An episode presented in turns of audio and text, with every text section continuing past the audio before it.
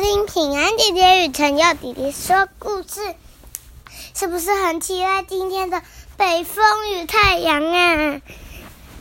今天我们除了要说北风与太阳的关系，故事开始喽。从前有一个北风和一个一个太阳，他们是好朋友。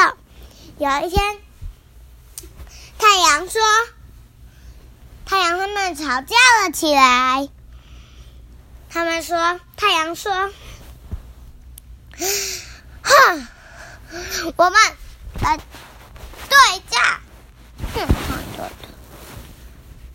好啊。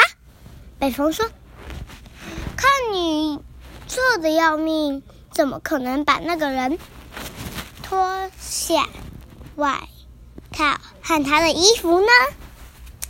他们就开始比，北风吸起一口一口的全部的气，开吹，那个人就觉得很冷很冷，而把它穿的更紧更紧了。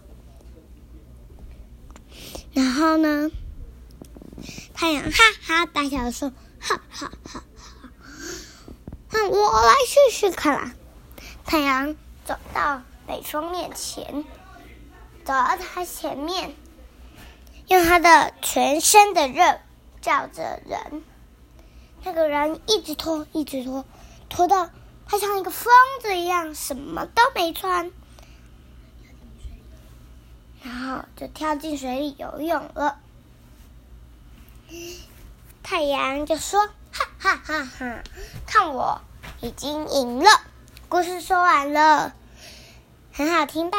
希望你们喜欢我们的全新配乐，是不是好好听呢？